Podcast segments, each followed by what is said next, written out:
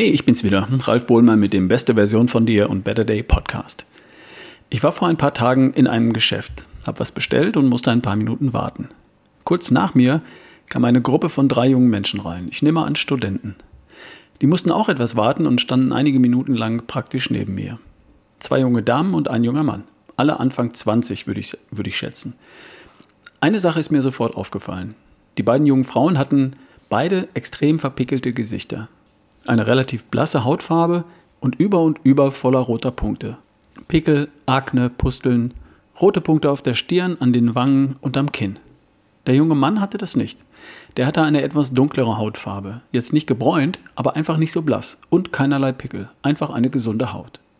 Ich beobachte diese verpickelten Gesichter sehr häufig bei Jugendlichen und bei jungen Menschen. Auch bei Jungs natürlich. Und jedes Mal denke ich mir, das ist doch fürchterlich unangenehm. Tut vielleicht auch weh sieht doof aus.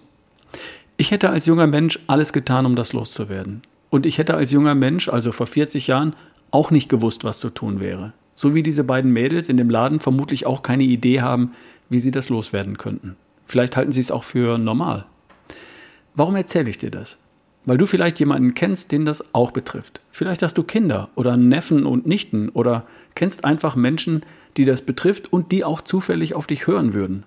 Denn wenn die dir sowieso nicht zuhören würden, naja, dann kannst du es dir eigentlich auch sparen. Aber vielleicht kennst du jemanden. Also ich hätte da sofort eine Idee. Und nein, es ist keine Salbe, kein Cortison, kein Antibiotikum und kein Kosmetikprodukt. Gerade heute lese ich in den Strunz News einen Artikel von Dr. Christina Jacobi. Die bringt es ganz gut auf den Punkt. Ich fasse mal kurz zusammen, was Frau Dr. Jacobi in ihrem Artikel in den Strunz News schreibt. Sie sagt, dass es in der Pubertät zu hormonellen Veränderungen kommt und dass das die Pickel, die Akne, begünstigt, aber nicht verursacht. Erst wenn die hormonellen Veränderungen mit einer ungünstigen Ernährung zusammentreffen, erst dann kommt es zu den vielen Pickeln. Genau das ist auch meine Erfahrung. Ich habe drei Töchter, zwei davon sind erwachsen, Anfang 20. Die hatten beide keine Probleme mit ihrer Haut, jedenfalls nicht in der Form. Einige ihrer Freundinnen aber schon. Und wenn ich mir deren Essverhalten angeschaut habe, dann war mir schnell einiges klar. Dr. Frau Dr. Jacobi schreibt, dass insbesondere Zucker und verarbeitete Lebensmittel, also Süßigkeiten, Softdrinks, Pizza, Nudeln, Hamburger, belegte Brötchen, Backwaren, Chips und Knabberzeug das Problem sind. Und sie erklärt auch warum. All diese Lebensmittel erhöhen nach dem Verzehr den Blutzuckerspiegel.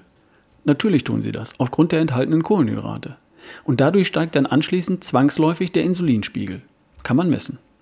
Hohes Insulin führt dann zu einer sogenannten follikulären Hyperkeratose. Und darunter versteht man diese winzigen Pickelchen mit ihren weißen oder dunklen Pünktchen in der Mitte. Die können sich entzünden und dann zu den dicken, eitrigen Pickelchen entwickeln. Keratin, das ist erstmal ein Eiweiß, der Hauptbestandteil von Haaren und Fingernägeln. Durch hohes Insulin wird zu viel davon produziert. Und das zu viel lagert sich um die Haarfollikel ab und verstopft sie. Verstopft aber noch offen, dann bilden sich die dunklen Pünktchen in der Mitte. Ist das Follikel vollständig verstopft und verschlossen, dann bilden sich die hellen Pünktchen. Egal ob verstopft oder verschlossen, die Haarfollikel neigen dann dazu, sich zu entzünden. Und das nennt man dann den Pickel. Milchprodukte können übrigens einen ähnlichen Effekt haben. Aufgrund der Hormone in der Milch können sie die hormonellen Veränderungen während der Pubertät ebenso wie die Überproduktion von Keratin begünstigen. Und es sind nicht nur Jugendliche in der Pubertät betroffen, sondern auch Erwachsene. In der Pubertät allerdings treffen zwei Dinge aufeinander. Die ungünstige Ernährung mit den zu vielen leeren Kohlenhydraten und die eigentlich normalen hormonellen Veränderungen. Da jetzt Cortison draufzuschmieren, löst natürlich das eigentliche Problem nicht. Es mildert nur die Folgen des eigentlichen Problems. Das gleiche gilt für Antibiotika. Kosmetikprodukte tun nicht mal das, sie decken das Problem nur ab, Schwamm drüber. Das eigentliche Problem ist die ungeeignete Ernährung. Die Ernährung, die den Insulinspiegel ständig erhöht und damit die Keratinproduktion durcheinander bringt. In einer Zeit, in der eventuell auch noch normale hormonelle Veränderungen im Körper anstehen, die für sich genommen kein Problem darstellen würden. Die Lösung? Weg mit den leeren Kohlenhydraten. Meine kleine Tochter ist jetzt elf. Sie bringt Freundinnen mit heim und ich kriege mit, was die den ganzen Tag so essen. Das besteht teilweise praktisch nur aus leeren Kohlenhydraten. Brot, Pizza, Nudeln, einfach nur Nudeln. Oder Reis, einfach nur Reis. Knabberkram, süße Getränke. Und das sieht man dann auch. Möglicherweise würde meine Kleine das auch hin und wieder essen, wenn wir sie lassen würden. Tun wir aber nicht. In der Regel lassen wir sie damit einfach nicht durch. Sie ist elf und wir entscheiden, was auf den Tisch kommt. Zumindest meistens. Und das reicht ja dann auch schon. All das, was junge Menschen gern essen wollen würden, ist bei uns nicht kategorisch verboten und ausgeschlossen. Es ist eine Ausnahme, also hin und wieder mal erlaubt. Und was unsere Tochter isst, wenn sie bei Freundinnen isst, das sehen wir ja ohnehin nicht. Bei uns jedenfalls sind leere Kohlenhydrate nicht tägliche Basis der Ernährung und damit auch nicht für unsere Tochter.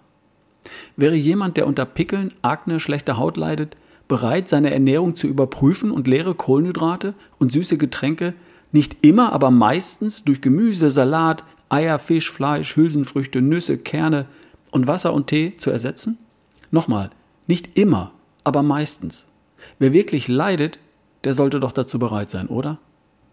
Ich persönlich kann mir das anders nicht vorstellen. Ich wäre definitiv bereit, das zu tun. Nicht nur, um Akne und Pickel loszuwerden. Es gibt ja noch tausend andere gute Gründe. Also, schlechte Haut, Akne, Pickel. Die Haut wächst von innen nach außen. Die eigentliche Lösung des Problems durch Abstellen der Ursache kann also nicht von außen kommen. Durch etwas, das ich von außen auftrage. Salben, Cortison, Antibiotika, Kosmetikprodukte. Entscheidend ist, was von innen wirkt. Und das ist die Nahrung weniger leere Kohlenhydrate, weniger erhöhter Blutzuckerspiegel nach den Mahlzeiten, weniger Insulin, weniger Keratin, das die Haarfollikel verstopft, weniger Pickel, weniger Entzündung. Dafür mehr echtes Essen, mehr Vitalstoffe, mehr Gesundheit, die man dir dann auch ansieht, die dir ins Gesicht geschrieben steht, sozusagen. Alles klar? Vielleicht kennst du jemanden, der jemanden kennt, der das gebrauchen kann. Wir hören uns auf jeden Fall die Tage. Bis dahin, dein Ralf Bohlmann.